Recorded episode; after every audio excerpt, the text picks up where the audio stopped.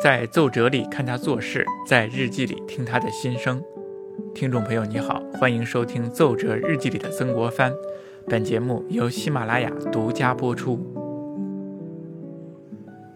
讲到曾国藩的奏折，你可能会听过这样的一个小故事：说当年曾国藩和太平天国打仗的时候，总是打败仗。写奏折向朝廷报告的时候，他的幕僚写了这样的一句话，叫做“屡战屡败”。曾国藩看了这样的一句话呢，特别不高兴，觉得怎么能够这样写呢？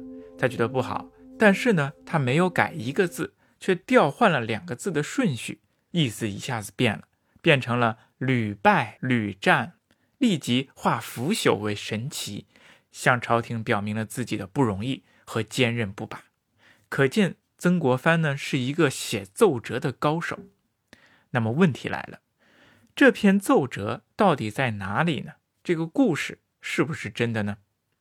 如果这个故事是真的的话，那它可能又和我们另外听到的一个小故事互相矛盾。这个故事是讲曾国藩小时候读书的事儿。说有一天晚上啊，曾国藩在家里用功苦读，点灯熬油，已经非常晚了，他还在那里读书。这个时候呢，突然从外面呢来了一个小偷。这个小偷呢，看见曾国藩在读书，想等他睡觉之后呢，再去偷东西。于是他纵身一跃，跳到了房顶上，在等着他。结果呢，他就听见曾国藩在一遍一遍地重复一段短短的内容。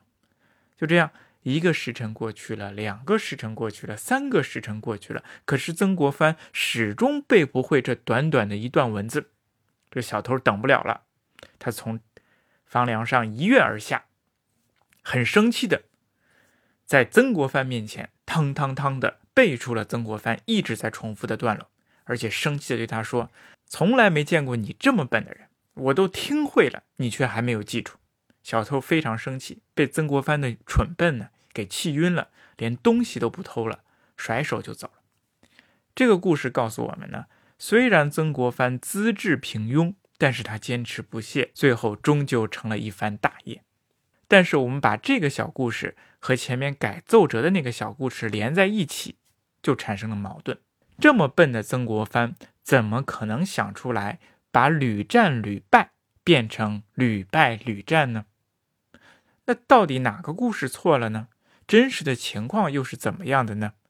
曾国藩到底是笨的连小偷都不如，还是聪明的可以化腐朽为神奇呢？这就要我们亲自去翻翻他的奏折和日记，从他自己的文字当中去了解一个真实的曾国藩。我们为什么要讲曾国藩呢？那其实讲曾国藩就是在讲他身处的那个时代和与他共处的那帮人。曾国藩呢，身处晚清时期，这是中国历史上特别重要的时期，也是一个特别有意思的时期。本来一个行将就木的王朝，突然出现了一波能打仗、能治理的人，这些人都有安邦定国之才。他们秉持着儒家精神，身处三千年未有之大变局之中，发扬传统又拥抱革新，在晚清的政坛上啊，搞得有声有色。那这一帮人为首的就是。曾国藩，他是我们了解那个时代的线索，他也是我们了解那一帮人的引线。他是历史上的一个大 IP，很多人都在讲他、分析他。因此呢，我们也从一个侧面去讲讲他，讲讲他的奏折和他的日记。那为什么我们要选择他的奏折和日记这一点呢？因为首先，这是曾国藩遗留下来的最直接的史料。通过这些呢，我们可以零距离的去观看曾国藩。曾国藩呢，他几乎被誉为一个圣人，他做到了我们中国传统儒士毕生追求的三件事情：太上立德，其次立功，其次立言。做到其中任何一个都是非常了不起的。但是曾国藩他自己一个人却把这三件事儿都做了。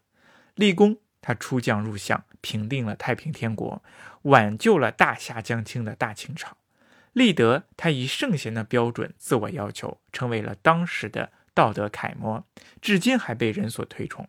立言，他是一个理学大师，终日读书写文不断，留下了洋洋几百万言。那这些日记和奏折，就是曾国藩立言的言，是他最直接的心里话。从奏折当中，我们可以看出他如何做事，如何和上级、下级打交道；而从日记里呢，我们又可以看出他做每一件事情和每一天的心力路程变化。在日记里，曾国藩会巨细无遗地记录自己每一天的生活轨迹，所以我们可以看到一个伟人在日常生活中平凡的一面。他自己是不是真的把自己也当成一个伟人和圣人呢？他对自己的生活状态满意吗？他对自己的一生有怎样的评价呢？那么这些问题在日记和奏折当中，直接和间接的都告诉了我们答案。比如举个例子，在临死前三天呢，曾国藩在他的日记当中写下了这样一段话，说是通籍三十余年，官至极品，而学业一无所成，德行一无所许，老大徒伤，不胜悚惶惨难。意思就是说，我当官当了三十多年，位之极品，但是学业却感觉一无所成，德行方面呢也没有什么可赞许的。现在我一把年纪，心里特别的感伤，有着不尽的恐惧、不安和惭愧。你看，恐怕这种心态，只有我们在日记这种史料当中才能够真真切切的体会到。这就是我们读日记的意义。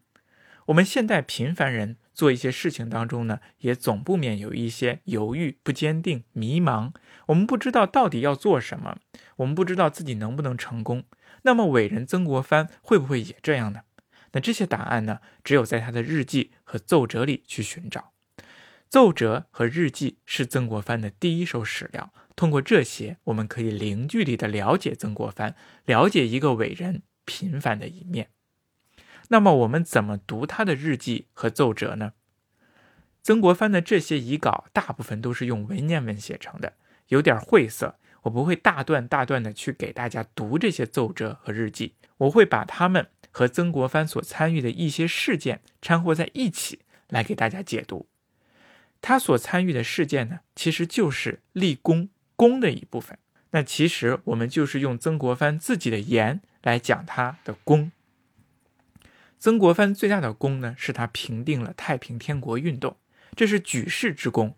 讲这些事儿的人呢非常多，大家了解的呢也可能比较多，所以我们的重点呢就把它放在平定太平天国运动以后，看看曾国藩在成功之后他还做了哪些功，做了哪些事儿，他做的怎么样，心里又是怎么想的。我们看一个人的传记，往往都是从前往后看。去探索他如何一步一步的成长，一步一步的积累，走向成功的。但是这一次呢，我们反着来，从后往前，从曾国藩死的那一天讲起，看看他后面都做了哪些事情，看看曾国藩这个伟人如何是从伟大回归到平凡的。最后呢，我再做一下自我介绍，我是一名历史学习者，本科和研究生期间呢，都是在学习中国近现代史。那么工作以后呢，也是从事历史相关的一些工作。我经常翻阅史料，读一些专著论文。我就想借着这一次机会，把我多年以来学历史的一些心得呢，分享给大家。我认认真真的读了曾国藩的奏折和日记，排比了史料，同时也参阅了相关的论文和专著，尽量把一个真实的历史讲给你。所以这是一档较为严肃的历史节目。我会把我查阅的资料、论文、专著都会放在相应专辑的文本里。如果你感兴趣呢，你可以去讨论。那这个节目当中的一些观点呢，可能是您以前所没有听到过的，或许呢也会和你以前的一些认知相互冲突。不过没有关系，如果你有不同意我的地方，请你在留言区进行留言，我们一起讨论。当然了，这。毕竟呢，也不是学术论文或者是报告，我也不会把它讲的那么枯燥。我尽量用平时的语言来给你讲解一个真实的曾国藩。那从这个专辑当中，你又能获得什么呢？要说最大的获得呢，我觉得应该是我们从第一手史料出发，在日记和奏折当中零距离的了解曾国藩，看伟人平凡小事中的心境。